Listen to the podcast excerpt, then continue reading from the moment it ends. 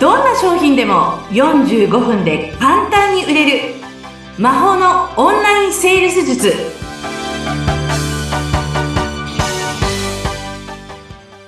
こんにちはセールスコンサルタントの高光康生ですよろしくお願いいたしますよろしくお願いします。お相手役の相本です。高水さん、今回もよろしくお願いいたします。お願いしますさあ、いつも皆さんに元気をお届けしている、ね、はい。この番組なんですけれども、もういろんなセールス、まあ、テクニックというか気持ちの持ち方を教えていただいております。では、今回は12回目を迎える回なんですけど、テーマを伺ってよろしいですか？はい。今日はですね、はい。こういうお客様って多いと思うんですすっごいずーっと迷ってるんです どうしようどうしようどうしようどうしよううんでもうんでもうんでもああ、決めきらない。うんそうです。こういった方にうん決断させるとっておきのスキルをおお伝えいたします。えめちゃくちゃ聞きたこれはもう本当に必見です。あの、毎回思うんですけど、これ無料でいいんですか？えいいんです。もうどんどん持ってって皆さん売れちゃってください。太っ腹ですよ。えうん。じゃあ、それ、どうでしょう？聞いちゃっていいですか？もちろんです、もちろんです。あの、これはね、もともとなんで私がそそもそもね、あの、わか、いや、わかったかっていうと、ええ。あの、これね、アパレルの店舗で、うん。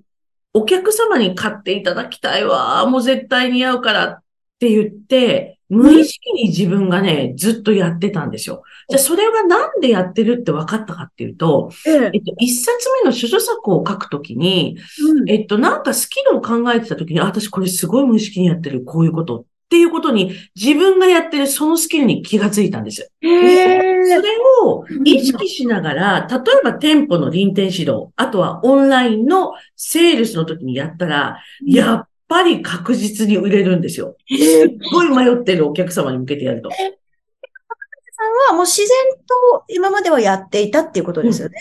そうです。もう無意識に、はいもう売り上げにコミットしているので、なるほどまあ何が何でもお客様似合うし買っていただこう。絶対いいっていうところで、自分が無意識にやってたんです。へこれはね、高いですよ。このネタは、本当に。いや、そうですよ。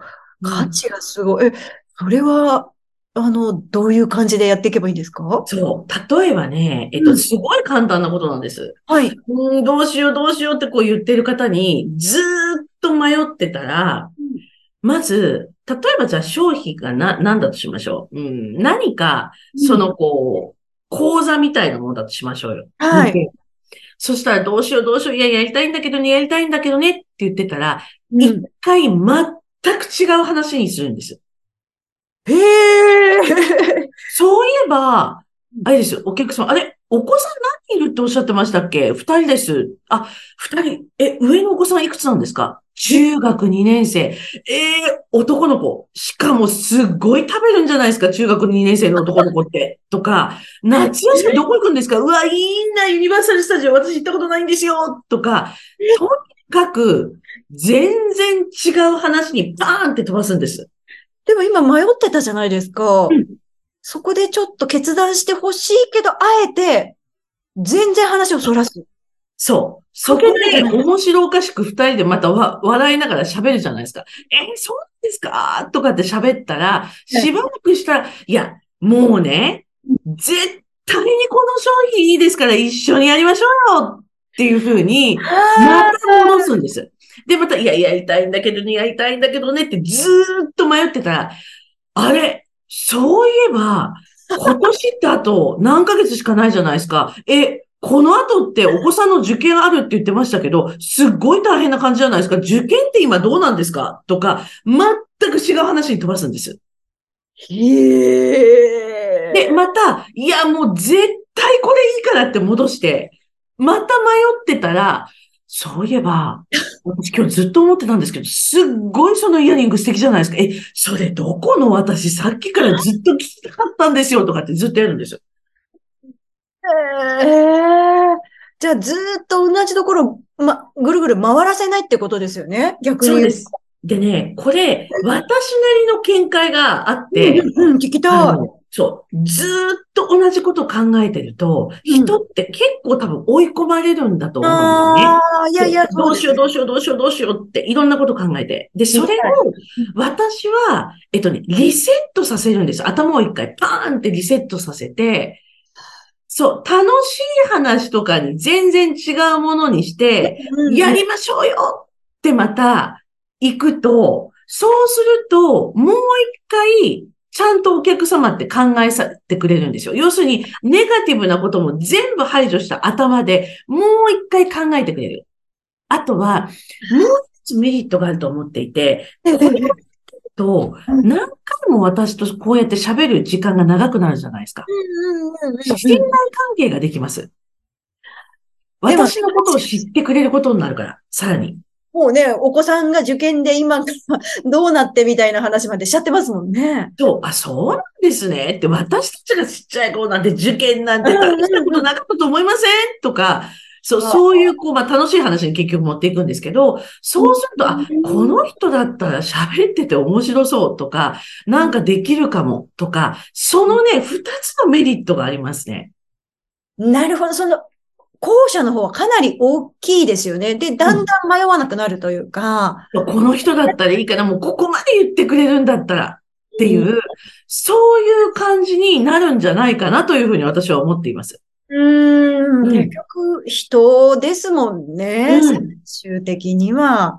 そう、これね、相本さん、今まで、あの、私ね、むちゃくちゃ粘ったセールスで、90分ぐらい粘ったことあるんですよ。何回もじゃあもう、何回も違う話題を振り。でもその人がもうずーっと迷ってるんですね。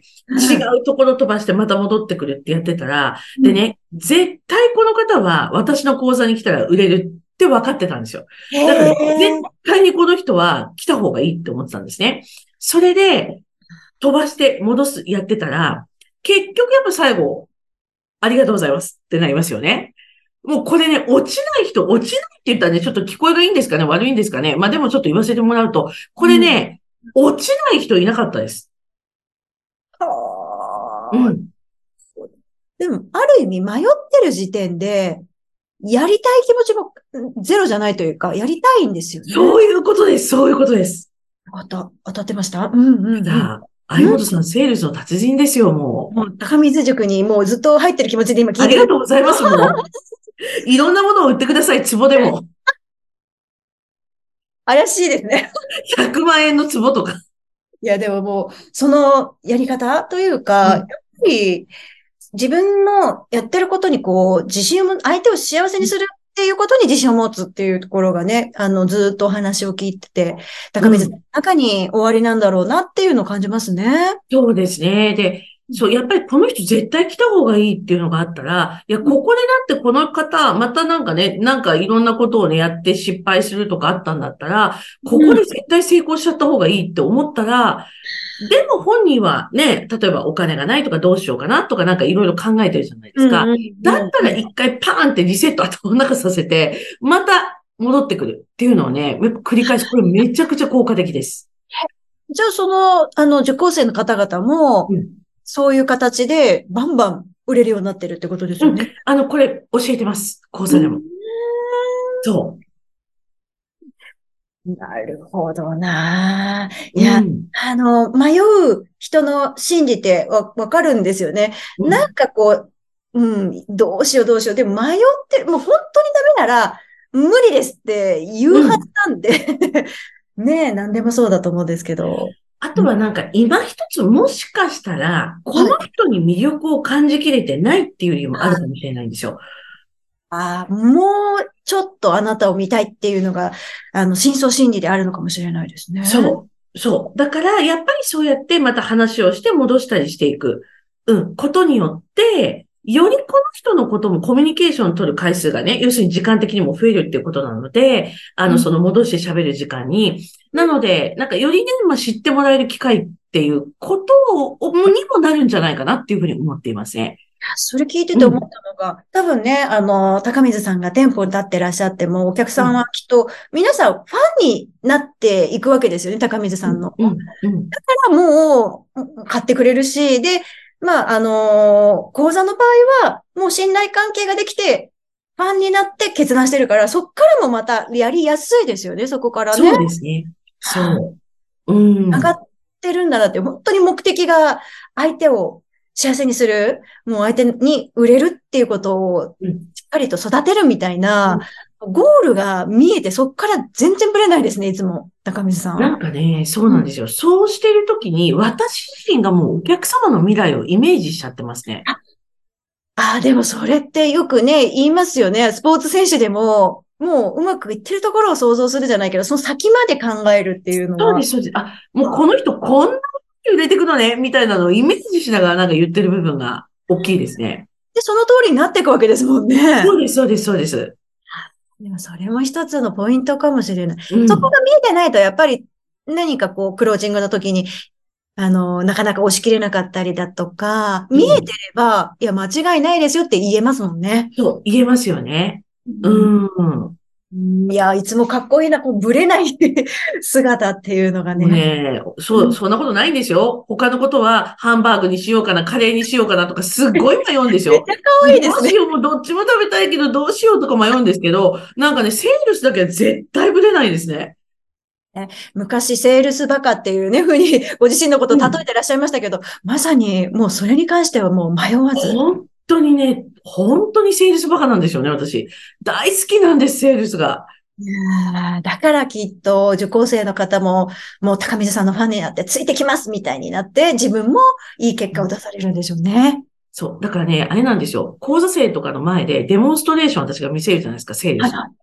あの時に、もう先生一番楽しそうだったって言われます。もう楽しくてしょうがないんですよ。セールスしてる時が。そうなんだ。じゃあ、めちゃくちゃ楽しいです。へえ。もうね、口からワクワクしちゃって、口から心臓出そうになるんですよ。楽しいと思って。え緊張してるだけで楽しくて出ちゃうぐらい？そうなんです。すっごい楽しいって思いながらお客様をじーっと見て、うわ、楽しい、この人売れたなと思って、もうそこで、あ、ちょ、ちょっとね、話しといていいですか？話しといていいですか？もちろんもちろん。でも次の機会にしましょうか。